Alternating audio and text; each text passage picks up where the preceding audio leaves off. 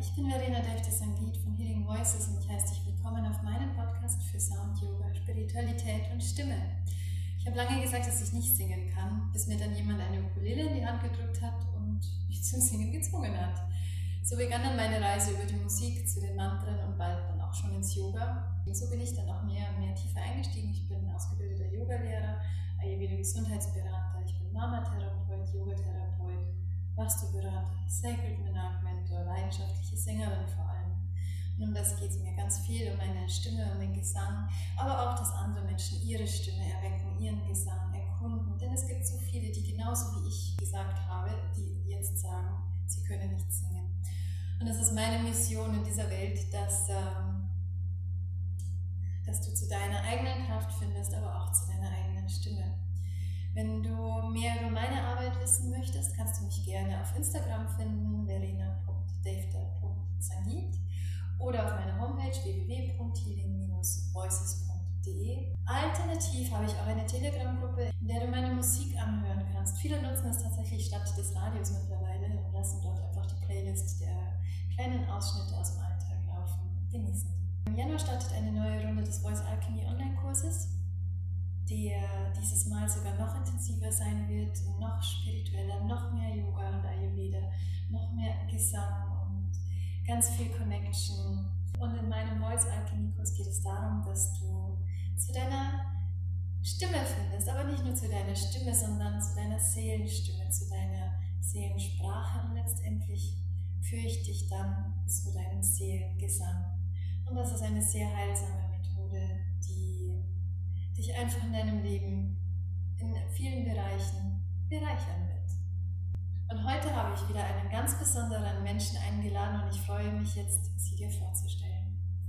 Also ich bin die Eva und ich bin 28 Jahre alt und ja, habe viele, viele Jahre gedacht, äh, mit mir ist irgendwas komisch. Dabei habe ich irgendwann das Human Design entdeckt und gemerkt, ach, so komisch bin ich gar nicht, ich bin eigentlich sogar ganz richtig und das, was ich als richtig für mich empfinde, ähm, darf ich auch ausleben und brauche ich nicht verstecken. Und habe deshalb ähm, mich 2021 von meinem langjährigen Arbeitgeber getrennt, nach zwölf Jahren, um mich selbstständig zu machen als Coach. Genau, um einfach Menschen dabei zu unterstützen, dass sie sich selber erkennen, dass sie sich selber lieben lernen, dass sie entdecken, was macht sie denn aus als Mensch, was macht sie einzigartig und was können sie tun, um ja, das einfach umzusetzen und nach, also in die Welt zu bringen, um das unter Leute zu bringen, um andere von sich auch profitieren zu lassen, weil das einem selber normalerweise ein richtig gutes Gefühl gibt, wenn man sich sinnvoll fühlt. Ja, ja. Welches Human Design Profil bist denn du nochmal gewesen? Ähm, äh, emotionale Projektorin bin ich ja. äh, mit Profil 5.1 mhm. und habe ein sehr, sehr wahrnehmendes Profil. Ich habe ähm, von den neun möglichen Zentren im Human Design habe ich bloß drei definiert und nur zwei Kanäle. Und die sind quasi im Human Design, hat man ja da diese Körpergrafik und hat bei mir wirklich genau so eine Schale. Also ich habe quasi unten die Wurzel, dann die Milz und das Emotionszentrum definiert und habe quasi ja eine Erdung, eine dauerhafte Erdung. und alles andere kann immer in mich reingefüllt werden. Ja, du genau. bist da ziemlich ruhig und äh, geerdet. Das ist tatsächlich ein richtig gutes Wort dafür. Ah, danke. Das glaube ich, glaub ich, tut den Leuten auch gut, wenn sie mit dir arbeiten, oder? Dass ähm, du da einfach so diese Ruhe mal bringst, weil wir haben ja alle so dieses oh, viel los und Unruhe und äh, Bewegung. Da ist dann das mal ein guter Ausgleich. Ja, ich denke, das wird sein, warum Menschen gerne mit mir arbeiten. Also das nehme ich zumindest aus meinen bisherigen Gesprächen allgemein mit oder ob es Freunde sind, äh, mit denen ich mich unterhalte oder ich weiß nicht, vielleicht ist es bei dir auch so, du bist ja auch Projektorin. Ähm, es gibt einfach Menschen, wenn es denen nicht gut geht, die kommen zu mir und die wollen einfach mal gehört werden, die wollen sich aussprechen. Und wenn die bei mir waren, dann fühlen die sich dann einfach besser. Und das ist, Das ist einfach bei meinen Freunden allein schon so. Das war in meinem vorherigen Job so. Und ähm, ich habe immer gedacht, das ist normal, dass man sich halt tröstet und dass es danach einem wirklich deutlich besser geht, wenn man sich mal ausgesprochen hat. Aber das äh, ist anscheinend nicht so. Also wenn ich über mich selber oder wenn ich von mir selber ausgehe, mit wem spreche ich denn? Ich vertraue mich auch nicht jedem an. Ja. Ich vertraue mich den Leuten an, wo ich mich wertgeschätzt fühle, wo ich mich gesehen fühle, wirklich für das erkannt, ähm, was ich bin, wo ich nichts sein muss, um wertvoll zu sein. Und das sind so wichtige Werte für mich. Und ja, ich, ich muss sagen, es gibt auch nicht so viele Menschen, mit denen ich so sein kann, wie ich das gerne für andere aber bin, was mir auch ganz leicht fällt. Mhm. Ja, das hat man halt dann einfach, also ich kenne das von mir so in der Art und Weise, dass äh, das, was ich mir gerne wünschen würde, oft, weil mhm. man es eben nicht oft findet, aber so versuche ich einfach mit anderen zu sein und ich, ich liebe das dann tatsächlich sehr leidenschaftlich aus, dass ich wirklich so bin und in der Hoffnung, dass man einfach mal wieder solche Menschen, die auf der gleichen Schwingung irgendwo sind, äh, mhm. trifft. Ja, mit deinem 5-1er-Profil bist du natürlich schon sehr ähm, auf, auf dieses Erforschen wahrscheinlich auch aus. Ist das etwas, was du auslebst? Das ist eine äh, gute Frage. also mir ist dieses Einser, also das Profil 5.1 heißt ja, dass die 5 im bewussten Teil meines Designs ist und die 1 im unbewussten. Und das trifft es eigentlich sehr gut bei mir, weil mir das nie so klar war, wie sehr ich wirklich gerne forsche. Für mich war das auch wieder normal, dass ich halt ein riesen Bücherregal habe. Zu den Themen, die mich begeistern, gehe ich richtig in die Tiefe und da kenne ich mich aus. Und gleichzeitig ähm, weiß ich halt auch immer genau, wo meine ähm, Schwachstellen noch sind. Ich weiß genau, ah, mit dem traue ich mich jetzt noch nicht so raus mit dem Thema.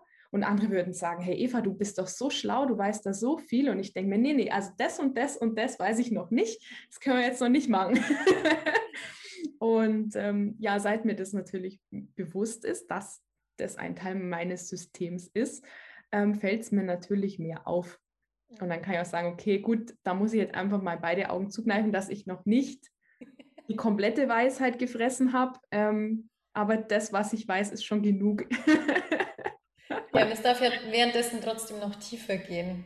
Genau. Das ist so mein Profil, dass das sehr auslebt, diese Zweier, so I, I figure it out on the way. Ich fange einfach an. Also ich, ich muss überhaupt nichts wissen, ich fange einfach an. Cool, cool. Was hast du für ein Profil, Verena? Ein 6-2er bin ich.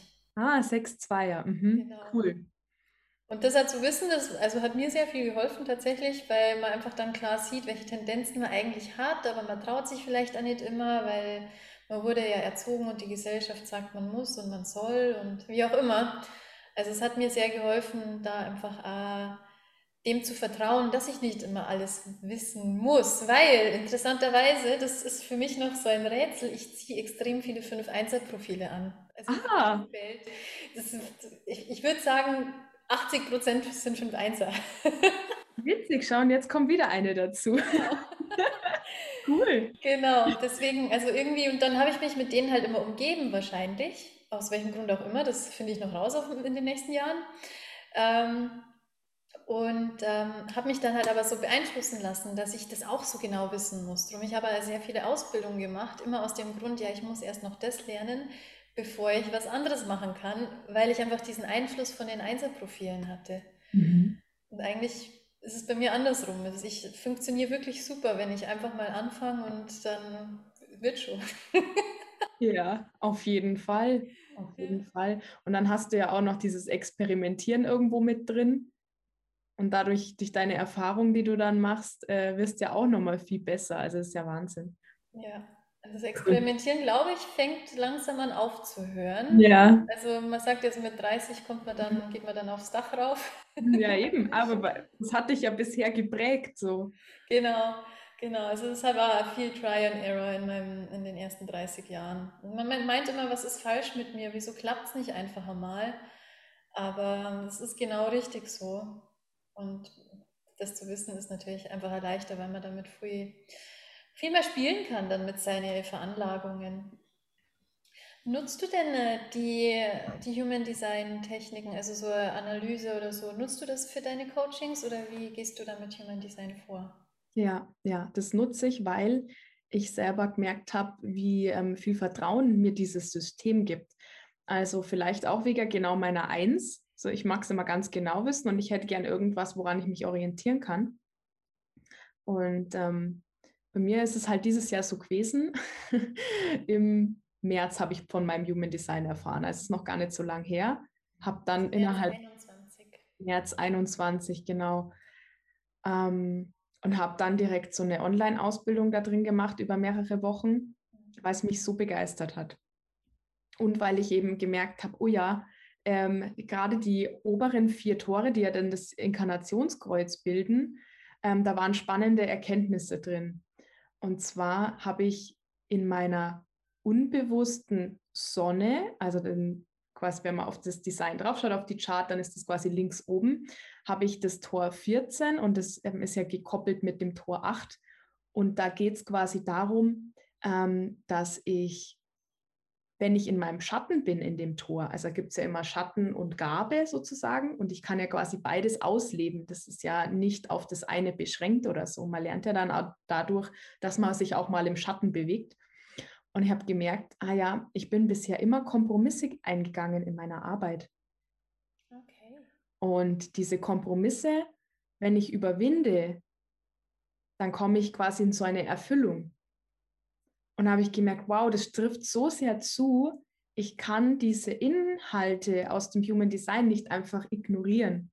Die sollten immer mit einfließen, weil ähm, wenn man einfach intuitiv auf so einen Chart draufschaut, ähm, dann kann man da schon ganz viel erkennen, was möglicherweise die ähm, Probleme sind von den Menschen, also die ähm, Alltagshindernisse sozusagen auch, mit denen derjenige konfrontiert ist oder eben auch, was er besonders gut kann und was ihm vielleicht nicht so klar ist.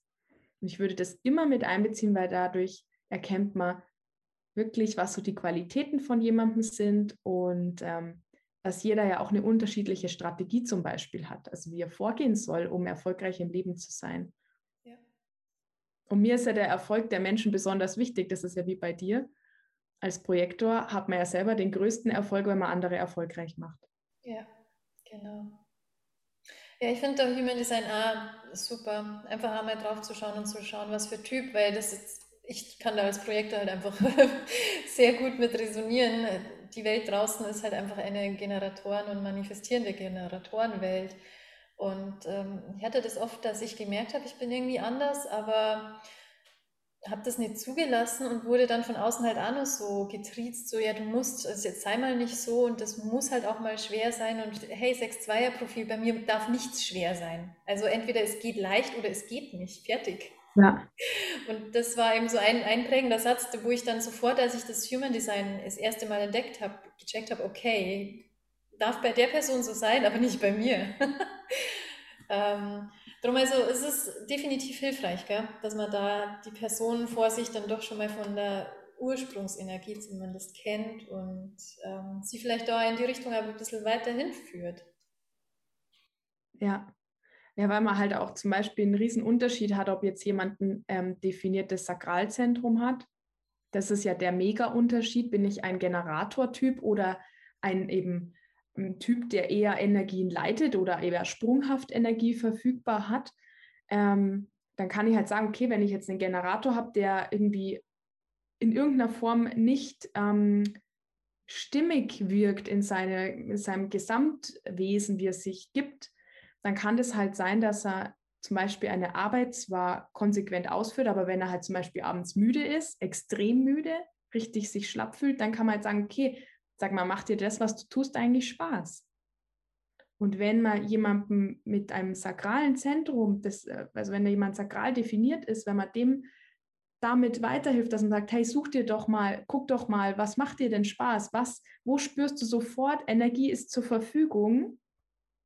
dann probier doch das mal irgendwie so mehr in deinen Alltag zu integrieren. Ja. Dann, dann, dann blüht jemand auf, dann blüht jemand wirklich auf und dafür sind wir doch eigentlich auf der Welt. Genau. Wohingegen du einem Projektor, der abends ausgelaugt ist, vielleicht raten würdest, mal zu überlegen, ob er eine Teilzeitstelle lieber annimmt als eine Vollzeit. Genau. Ja. Oder sich Hilfe sucht, wenn jetzt jemand zum Beispiel, wenn eine Mama äh, Projektorin ist und, ähm, weiß ich, vielleicht drei Kinder hat zu Hause, vielleicht, dass die sich dann auch erlaubt, äh, sich Unterstützung zu holen, weil sie nicht alles alleine machen muss, auch wenn sie das denkt, weil Projektoren immer meinen, sie müssen mit den mit den Generatoren mithalten, was ja völliger Schmarrn ist. ja, definitiv. Was bringst du denn sonst für Tools mit in äh, deine Coachingarbeit? ja, meine NLP-Ausbildung bringe ich unter anderem mit. Also ich bin jetzt seit ungefähr seit sieben Jahren so in der Persönlichkeitsentwicklung unterwegs, wie man das immer so schön sagt. Hat angefangen damals mit dem Buch The Secret von der Rhonda Byrne. Also ich glaube, das ist eh so ein Einstiegsbuch. Habe jetzt schon ganz oft gehört, dass damit Menschen in die Persönlichkeitsentwicklung starten, es ja total viel um Dankbarkeit eben geht.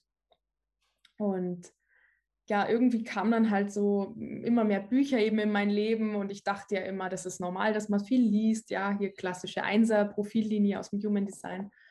Und habe gemerkt, wie viel Freude ich dran habe, mit Menschen zu sprechen und ihnen wirklich gute Fragen zu stellen, äh, Impulse zu geben, dass sie sich weiterentwickeln können. Und das habe ich vor, weiß gar nicht, so fünf Jahren ungefähr festgestellt, wie viel Spaß mir das macht und wie viel Kraft mir das auch gibt und wie glücklich mich das macht. Und dann habe ich über einen Freund, der ähm, selber Coach ist, ähm, mit dem habe ich mich halt so ja ausgetauscht, habe gefragt, du, wie kann ich denn vielleicht Coach werden? Wie kann man das machen? Wie kann man das werden? Und hat gesagt, Eva, entspann dich. Das Wichtigste ist, dass ein guter Coach erstmal an sich selber arbeitet. Finde eine Möglichkeit. Und dann bin ich da gestanden. Dann habe ich einen anderen Freund gefragt, ob er in der Gegend irgendwo Mentaltrainer kennt, wo er mir jemanden empfehlen kann. Und dann gab es fünf Namen und ich habe mir die angeschaut und intuitiv bin ich halt bei einem hängen geblieben.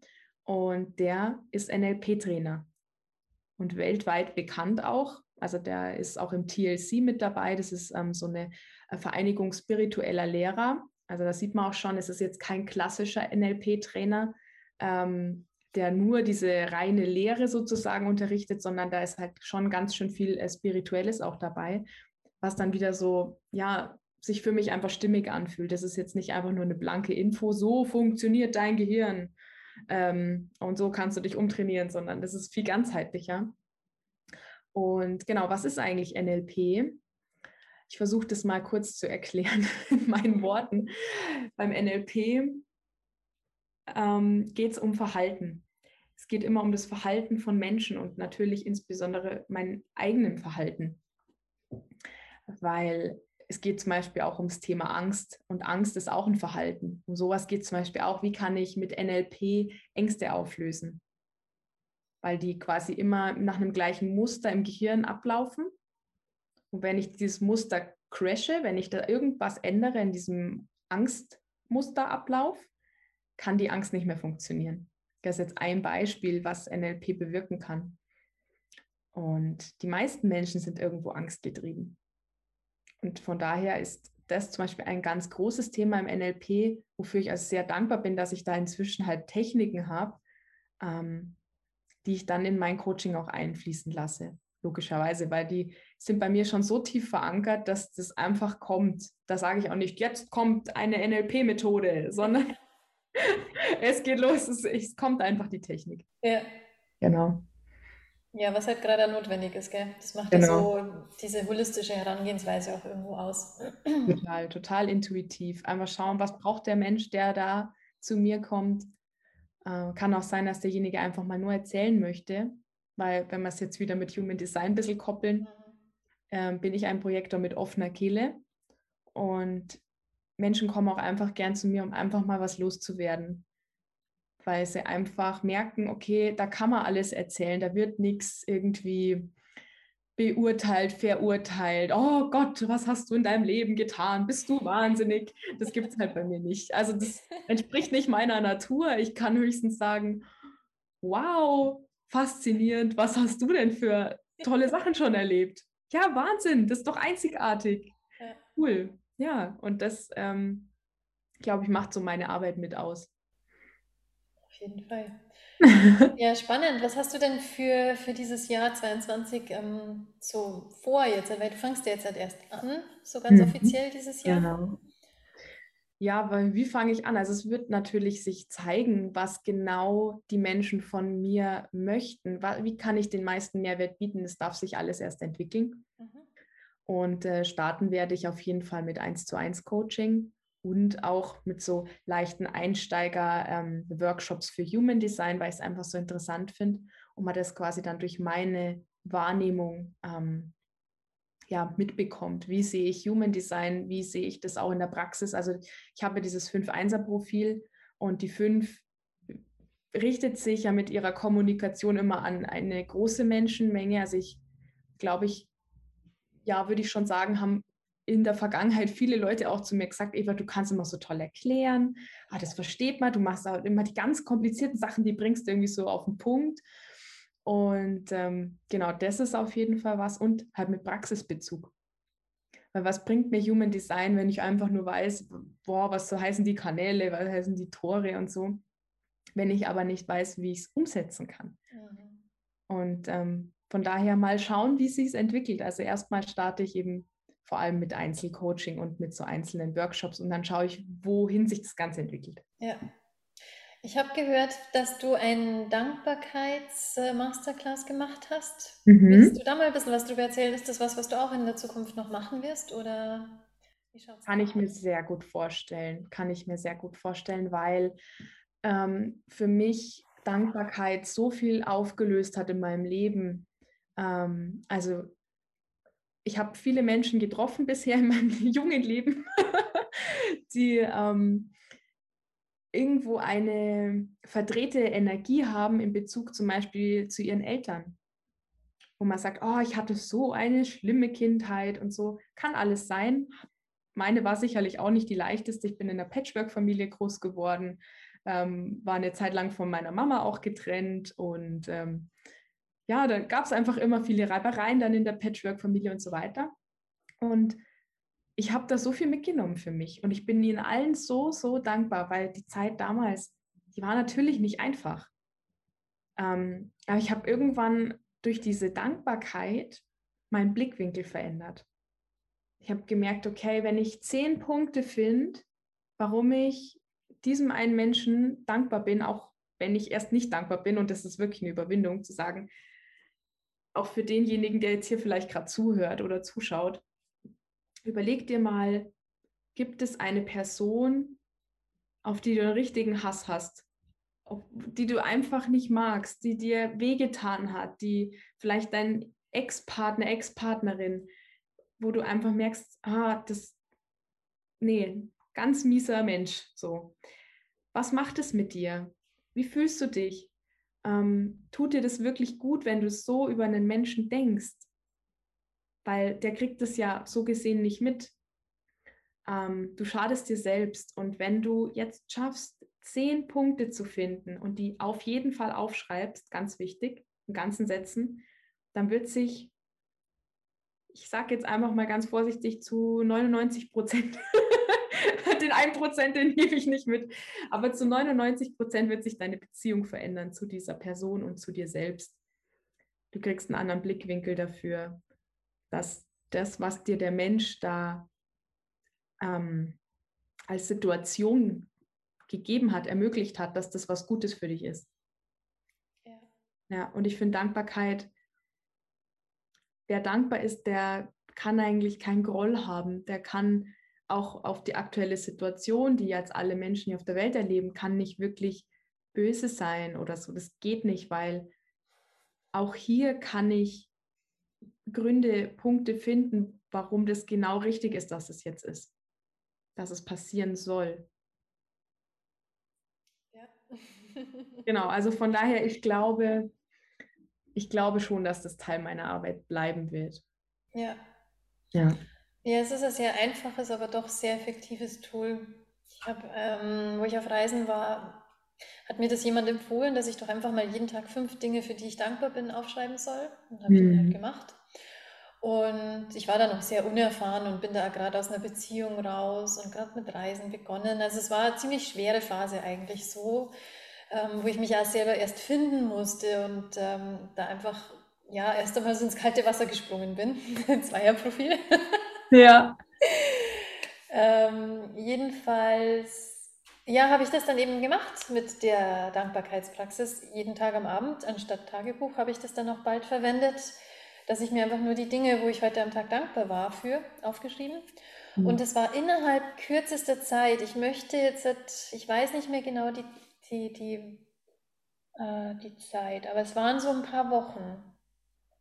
Ich glaube, dass es für einen Monat sollte ich das machen und ich glaube, nach zwei Wochen habe ich habe ich wirklich schon gespürt, wie sich meine innere Einstellung, meine Energie, mein ganzes wirklich, ja, ja das Energiesystem verändert hat, wo ich auf einmal ja viel offener war, viel glücklicher war. Also es war wirklich so auf mein, mein emotionales Wohlbefinden hat sich das ziemlich schnell ausgewirkt.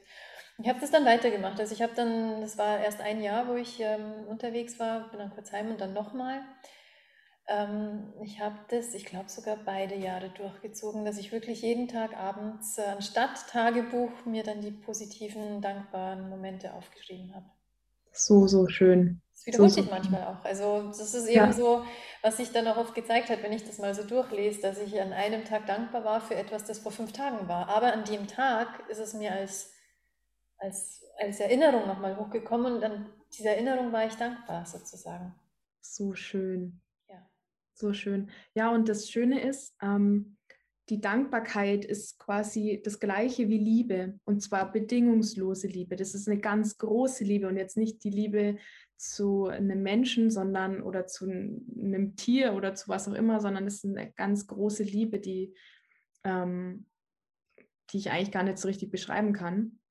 Ähm, und wenn ich mich öfter in diese Liebe begebe, in diese Dankbarkeit, dann erhöht sich meine Schwingung dann erhöht sich mein ganzes, meine ganze Energiefrequenz als Wesen. Und das Besondere ist, dass es ist wie beim Radio, wenn ich ähm, eine Frequenz einstelle auf, was ich, 96,3 so, dann stelle ich das ein und dann ähm, wird genau dieser Radiosender empfangen. Genau, genau dieser, die, genau diese Frequenz kommt dann bei mir an. Und wenn ich meine Frequenz neu einstelle auf Liebe, auf Dankbarkeit, dann stellen wir es jetzt mal auf, auf, auf 1000. Unsere Frequenz stellen wir auf 1000. Und dann kommt auch Tausender Frequenz rein. Mhm. Es geht nicht anders. Es geht, es geht nur so, dass ich die Frequenz, die ich aussende, auch empfange. Ja. Und ähm, das werde ich merken, je länger ich mich wirklich immer wieder mit Dankbarkeit auseinandersetze, das wirklich fühle und nicht einfach nur sage, danke, dass Sie mir heute die Tür aufgehalten haben, sondern danke für dieses Leben, danke für diese Erfahrung, danke für, danke, dass du mir heute gezeigt hast, wie es ist, wenn ich mich traurig fühle. Danke, wie es ist, dass ich jeden Tag in meinem warmen Bett schlafen kann. So, wenn ich diese Dankbarkeit fühle, danke, dass ich meine Augen öffnen kann, wenn ich zum Beispiel hatte ich das mal vor einigen Jahren. Ich bin äh, ganz viel laufen gegangen und ähm, habe mir dann so einen Fuß verknackst. Und dann konnte ich mal vier Wochen nicht laufen. Ich konnte keinen Sport machen. Und das war am Anfang so, oh Gott, das tut so weh und es ist alles blöd. Und dann habe ich irgendwann gemerkt, ja, so kann es jetzt nicht weitergehen. Das das ist jetzt nicht das, was du eigentlich immer predigst, Eva. Du kannst es hier nicht irgendwie so versinken in deinem Selbstmitleid. Das bringt dich ja nirgendwo hin, ja. Und dann habe ich mir gedacht, okay, gut, der rechte Fuß, der ist jetzt verknackst. Aber der linke, dem linken geht super. Und dann habe ich mich auf diesen linken Fuß konzentriert und habe dem gedankt, dass er den rechten Fuß gerade abfängt. Mhm. Und das war schön. Das war wirklich schön. Und ich weiß nicht, ob es nicht sogar dazu beigetragen hat, dass es dem rechten Fuß dann so schnell wieder gut ging, dass ich dann auch sehr schnell wieder Sport machen konnte. Ähm, kann, kann, ich nicht wissen, gibt keinen Vergleich. Nur ich weiß, dass die Zeit, ähm, bis es dann soweit war, total schön war. Mhm. Ja. Ja, es ist ja trotzdem alles Schwingung irgendwo. Der Mensch ist ja Schwingung und Vibration. Das ähm, lässt sich mittlerweile auch sehr gut wissenschaftlich alles belegen. Es wird zwar oft so ein bisschen spirituell erklärt oder in die Spiri-Ecke gestellt, aber es gibt eben diese ganzen wissenschaftlichen Beweise und Erklärungen, wie, wie man es eben darstellen kann. Und von dem her, wenn du da deine Schwingung erhöhst, so geht es, also so, so nenne ich das, aber so wird es ja auch oft, oft genannt, ähm, wenn du die Schwingung erhöhst, dein Beispiel aus dem Radio auf 1000 eben mal einzustellen, dann, äh, dann passieren auch ganz viele Dinge und oft nicht mal die erwarteten Dinge. Also das ist so jetzt, ich als Yogalehrer merke halt, wenn ich jetzt Yoga praktiziere und gute Übungen praktiziere, dass sich irgendwas in meinem System tut, aber das ist jetzt nicht unbedingt, also schon auch, aber nicht nur auf meinen Körper bezogen, sondern auf den ganzen Alltag. Und das werden alle, glaube ich, bestätigen können, die wirklich mal mit Yoga angefangen haben oder mit Meditation oder mit, es gibt ja so viel, mhm. aber dass sich irgendeine dieser spirituellen Praktiken dann auf ihr Leben sich insoweit aus ausweitet, ähm, dass, dass das Leben sich verändert. Mhm. Manche kündigen dann ihren Job, weil er nicht mehr passt, weil er eigentlich schon lange nicht mehr gepasst hat oder gehen neue Beziehungen ein. Also manche haben wirklich ganz drastische Veränderungen erst einmal ähm, aber zum Positiven. Also das äh, ist eben auch wieder so, wo man dann dankbar sein kann, dass man irgendwann endlich mal angefangen hat und dass man vielleicht, auch wenn es erstmal dann vielleicht schwierig ist, wenn man sagt, man kündigt jetzt den Job oder man, man beendet eine Beziehung, natürlich ist das nicht leicht. Mhm. Aber wenn man durch so einen Prozess durchgeht, am Ende des Tunnels wartet das Licht. Ja. sagen. Ja, ja. Und das geht aber halt immer weiter. Also wie du auch vorher gesagt hast, als Coach muss man ähm, erstmal selber an sich arbeiten. Mhm. Das, das ist das Einzige, was man meiner Meinung nach wirklich tun kann. Ja. Mit sich selbst arbeiten und sich selbst verbessern, seine Schwingung erhöhen, weil mit dieser Schwingung, die man selber hat, wirkt man auf andere. Ja. Also das ist ganz klar meine Erfahrung. Auch so in meinem Online-Kurs äh, war das auch so, dass die Leute immer wieder das Feedback gegeben haben, dass meine Schwingung und meine Energie sie so ins Positive gezogen hat. Ja. So schön. Und das Schöne ist ja, dass die Menschen sich selbst in dir wieder sehen. Also wenn sie ja sehen, dass du eine tolle Schwingung hast, dann ist es ja eine Erinnerung an ihre eigene Schwingung. Sie wissen, also ganz tief in ihrem Inneren schwingen die ja auf also jeder von uns schwingt auf eine Trillionenfrequenz, ja. wenn wir jetzt von tausendmal noch hochschrauben, ja. Ähm, und sie erinnern sich durch dich an das, was sie eigentlich sind. Pure Liebe, pure Liebe. So schön. Was hast du denn so für Erfahrungen mit deinem Human Design? mein Human Design. Das, war, das erste war mal interessant. Ähm, tatsächlich das mit dem, lass mich mal überlegen, was war tatsächlich als erstes interessant? Die, die, die Spleen, die Milz. Okay, die, die Milz, die war interessant. Ja. Tatsächlich, weil ich ähm, mit dieser inneren Stimme schon viel Erfahrung hatte, aber bevor ich von Human Design wusste, waren halt auch andere Entscheidungsmöglichkeiten. Also ich hätte ja vom Kopf, Verstand her entscheiden können, ich hätte von den Emotionen entscheiden können. Und die innere Stimme habe ich schon auch wirklich ganz präzise oft gehört und konnte das auch oft ähm, wirklich so einkategorisieren, aber wusste eben nicht, dass das meine tatsächliche Autorität ist, mit der ich die besten Entscheidungen treffen kann. Und jetzt zurückblickend, immer wenn ich auf die Stimme gehört habe, waren es die besten Entscheidungen. Aber war mir halt ohne Human Design einfach nicht bewusst und dann, ja, wie entscheidet man jetzt? Okay, dann macht man es halt so, wie, wie es von einem erwartet wird. Also von dem her, das war einer der ersten schnellen Aha-Effekte, mit denen ich mhm. ganz schnell leicht arbeiten konnte. Mhm. Und auch das Emotionscenter, das ist bei mir offen. Mhm. Auch das war mir ziemlich schnell klar.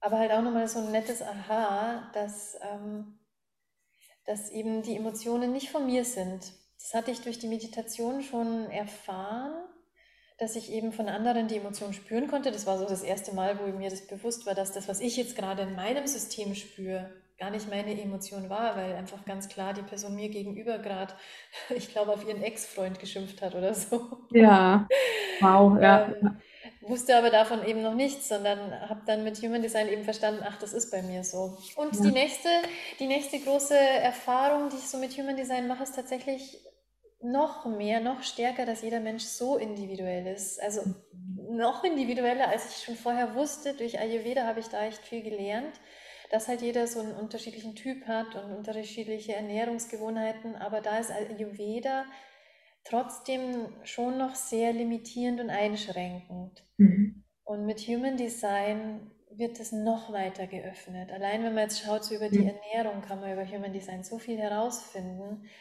wo, wo man halt oft auch sehr dogmatisch dran geht. Ich bin zum Beispiel Veganer und ähm, bin halt davon ausgegangen, Ayurveda sagt es auch mittlerweile, dass eben die Ernährung vegan sein sollte. Aber als ich dann herausgefunden habe, dass, dass meine Ernährungsmethode pflanzlich ist, war für mich klar, okay, deswegen ging es mir mit pflanzlich auch so gut. Mhm. Verstehe aber dadurch eben auch, dass es Leute gibt, die vielleicht äh, tierische Eiweiße brauchen. Also das ist ja. auch das Interessante an Human Design, dass das immer tiefer noch geht. Dass ähm, ja, dass da so viel Tiefe ist und so viel Wahrheit irgendwo immer wieder neu zu finden ist. Aber was halt für mich interessant dabei ist, als, als 6-2er-Profil, glaube ich, dass ich das Wissen nicht heute alles wissen muss, sondern ja. ich kann einfach mal anfangen. Und ich fange ja. einfach mal mit, meiner, mit meinem Typ an als Projektor und mit meiner Milz als Entscheidung. Und das reicht erst einmal. Ja. Und da kann ich mein Leben schon so beeinflussen. Das ähm, ist definitiv ein Riesending. Und ich meine, dann geht es ja auch, was so in Readings ja oft gleich am Anfang dann auch noch erzählt wird, sind dann so die Lebensaufgabe. Mhm. Das war für mich auch ein riesiger Moment, das einmal, ja, das einmal zu verstehen tatsächlich, dass äh, eben die Aufgabe, wie man es immer meint, warum man hier ist. Ich glaube, da gibt es ganz viele Leute, die überlegen, was ist meine Bestimmung im Leben. Auf jeden Fall. Und was ich zumindest von mir, aber auch von so ein paar Leuten, die ich aus meiner Umgebung kenne, ähm, beobachten kann, ist, dass das meistens sowas ist, man, man, man versucht es an ein bestimmtes Objekt oder an eine bestimmte Fähigkeit zu knüpfen. Und tatsächlich bei mir ist es eben nicht so. Ich weiß nicht, du hast da vielleicht ein bisschen mehr Erfahrung, aber bei mir ist so dieses, ähm, die Bestimmung des Näheren Mhm. Und als ich das verstanden habe, dachte ich mir, wow, wie toll ist denn das? Weil ich vorher immer dachte, ja, meine Stimme ist vielleicht meine Bestimmung. Aber das Nähern, das öffnet das Feld und das macht mir natürlich viel mehr Spaß, weil dadurch kann ich Yoga unterrichten und nähere dadurch Menschen. Ich kann für Leute kochen, ich kann trotzdem auch singen und ich kann einfach all die Dinge machen, damit die Leute sich cool fühlen. Ja, also das hat sich bei mir halt auch oft gezeigt. So, das äh, ganz klassische Beispiel, das mir da als allererstes eingefallen ist, war, dass ich auf einer so einer ganz alten Hütte, die hat keinen Strom, kein warmes Wasser, für so eine ähm, spirituelle Gruppe, ähm, da war ich zwar Teilnehmer, aber habe für die gekocht und habe denen so irgendwie die Hausmama gespielt. Mhm.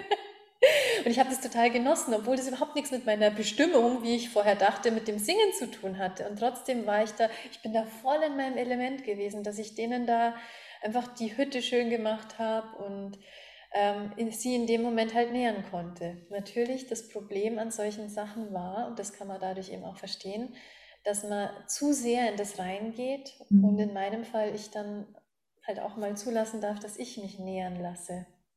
Ja, ja und wahrscheinlich auch dieses ähm, typische Projektor-Ding. Wir sehen halt, ähm, wie wir den Menschen helfen können. Wir wollen ihnen gerne sehr schnell helfen, weil wir es ja sehen. Und ähm, dafür dürfen wir uns aber auch einladen lassen. Ja. Und ich, also das war auch eine große Erkenntnis für mich. Also im Rückblick betrachtet habe ich mich schon sehr, sehr oft in meinem Leben einladen lassen. Habe ich irgendwo auch intuitiv richtig gemacht. Mhm. Ähm, und oft auch nicht. Oft auch nicht gerade so Thema Ernährung. Also ich habe mich eine Zeit lang äh, zuckerfrei ernährt, mal 2017 und habe dann auch ganz vielen Leuten erzählt, wie toll das ist und ich finde es nach wie vor toll. Ähm, aber ich habe nicht beachtet, dass ich da mit ähm, quasi eingreife in eine, eine, wie soll ich sagen, eine eigene Wahrheit. Mhm. Jeder darf für sich selber feststellen, wie er leben möchte. Und ich habe halt immer gesagt, ja, aber das wäre besser, aber das wäre besser. So, das war eine wichtige Erfahrung für mich, das zu lernen, war, dass es so kein guter Weg ist, dass es so unangenehm ist. Ja. Und deswegen total wichtig, weil das natürlich auch was ist, was ich selber nicht mag. So, ich mag auch, dass meine Grenzen gewahrt werden. Ja. Ich sage so, das darfst du schon glauben, aber das darf auch ich glauben. Ja, sehr spannend. Also als Projektor eingeladen werden, eine der wichtigsten Erkenntnisse. Definitiv. Ich habe das schon so gemerkt, als eben mit meinem ganzen Gesundheitshintergrund aus Yoga und Yogatherapie und Ayurveda, ähm, dass ich den Leuten oft gerne schon irgendwo Tipps gegeben hätte, aber da habe ich einfach gemerkt, dass wenn, wenn die nicht bereit sind, nicht kommen, also da, da, musste ich noch nicht mal wissen, dass ich Projektor bin. Da bin ich ziemlich schnell immer wieder an diese Grenze gestoßen ja. und habe das dann auch ganz bald gelernt, dass die Leute entweder wollen sie in, in einen Prozess gehen, in die Heilung gehen, in die Entwicklung gehen ja. und kommen aktiv oder halt nicht. Ja. Aber dieses eben dieses Eingreifen, das da bin ich ein paar Mal jetzt nicht irgendwie also herausragend, dass ich jetzt sage, das war so ein drastisches Erlebnis, aber da bin ich einfach öfter mal an so Grenzen gekommen, die mir dann einfach gezeigt haben, das ist nicht das Wahre, da kann ich einfach nicht helfen. Ja. ja. Kannst du dieses Gefühl der Verbitterung auch so bestätigen? Also wie fühlt sich das für dich an? Also wenn man ähm. jetzt quasi ja als Projektor nochmal kurz äh, für jemanden, der das jetzt nicht weiß, als, ähm, es gibt ja fünf verschiedene Energietypen im Human Design und diese Energietypen haben quasi auch unterschiedliche Gefühle, die sie empfinden, wenn sie sich nicht auf ihrem für sie besten Weg sozusagen befinden, in der perfekten Art und Weise leben, wie sie eigentlich gedacht sind. Und dann fühlt sich in dem Fall ein Projektor eben verbittert. Und genau, das würde mich jetzt mal total interessieren, wie sich das für dich anfühlt. Was nimmst du da in dir wahr? Also die Verbitterung kann ich insoweit bestätigen. Ich habe natürlich schon einen längeren Weg und ich gehe davon aus, als junger Mensch, da habe ich noch sehr viel einfach ausprobiert. Aber es ist tatsächlich eine sehr gute Frage. Da muss ich mal kurz überlegen, ob ich in jüngeren Jahren auch schon diese Verbitterung hatte. Aber ich glaube nicht, das war dann also, so was ich mich aktiv erinnern kann, war wirklich so im Erwachsenenleben, wo ich mich in Situationen reinkatapultiert habe, die, ähm, die gegen meine, gegen meinen Typ, gegen meine Autorität waren. Also so das, das größte Ding war wirklich, dass ich, obwohl meine Milz mir gesagt hat, geh diese Beziehung nicht ein, mhm. habe ich es gemacht und da hat sich ganz viel Verbitterung in meinem Leben breit gemacht. Ähm, also das war auf jeden Fall so ein ganz ein großer Punkt. Wie gesagt, so in jüngeren Jahren, ich weiß nicht, wie es bei dir war, mhm. kann ich mhm. mich jetzt echt ganz schwer erinnern. Aber mhm. so dieses erwachsene Leben, so mit, mit Job und mit Beziehung und mit Wohnung, da war es wirklich, wenn ich, wenn ich gegen, gegen meine Energie vorgegangen bin, dann hat sich das schon gezeigt. Ja, ja, ja. Ähm, also ich glaube, ich habe da ja schon immer einen sehr guten Zugang gehabt bei mir ähm, also zu meinen Gefühlen und habe die auch immer viel rausgelassen. Es kann natürlich jetzt auch an diesem Emotionalzentrum hängen, dass es bei dir offen ist und bei mir definiert.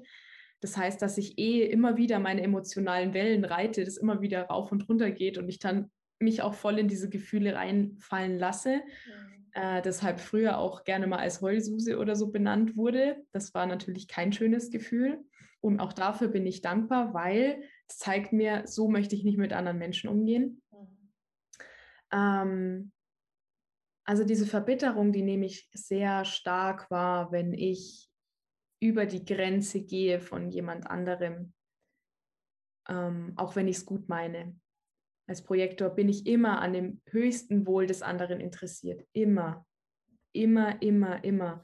Und wenn ich dann jemandem einen Tipp gebe, wo ich sage, ja, das würde dich so toll weiterbringen und derjenige sagt einfach, hey, das trifft einfach nicht auf mich zu, äh, dann denke ich mir, oh Gott, hey, was habe ich falsch gemacht?